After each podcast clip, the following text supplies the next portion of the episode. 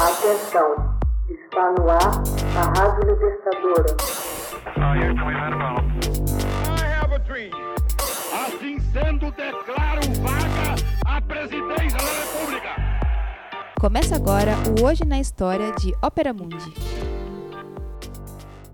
Hoje na história, 13 de dezembro de 1838, eclode a revolta da Balaiada no Maranhão. Em 13 de dezembro de 1838, eclodiu uma revolta popular na província do Maranhão que se estendeu até 1841 e viria a ser conhecida como Balaiada. O nome se deve ao apelido do artesão Manuel Francisco dos Anjos Ferreira, o Balaio, por fabricar cestos, principal liderança do movimento. Os privilégios e desmandos que marcavam o passado colonial não haviam sido superados com a proclamação da independência do Brasil em 1822. Na balaiada, tal conjuntura ficou evidente. As causas da revolta estavam relacionadas às condições de miséria e opressão da população. Os rebelados se voltaram contra os grandes proprietários agrários da região. Na época do movimento, viviam na província aproximadamente 200 mil homens, dos quais 90 mil eram escravos, e outra grande parcela era formada por sertanejos ligados à lavoura ou à pecuária.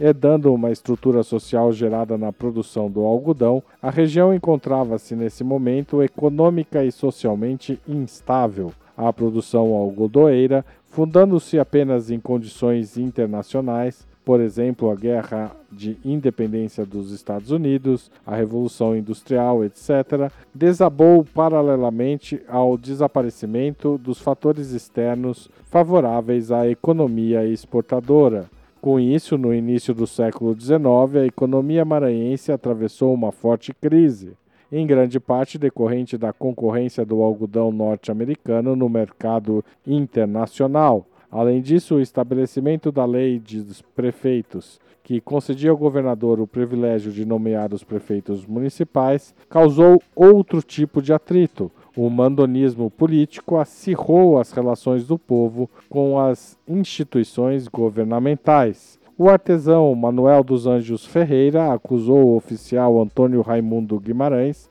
de ter abusado sexualmente de suas filhas em protesto, começou a lutar contra as autoridades provinciais. Após conquistar vários adeptos, os revoltosos conseguiram controlar a cidade de Caxias, um dos maiores centros comerciais da época. A natureza popular do movimento ameaçou a estabilidade dos privilégios econômicos dos que detinham o poder local no Maranhão.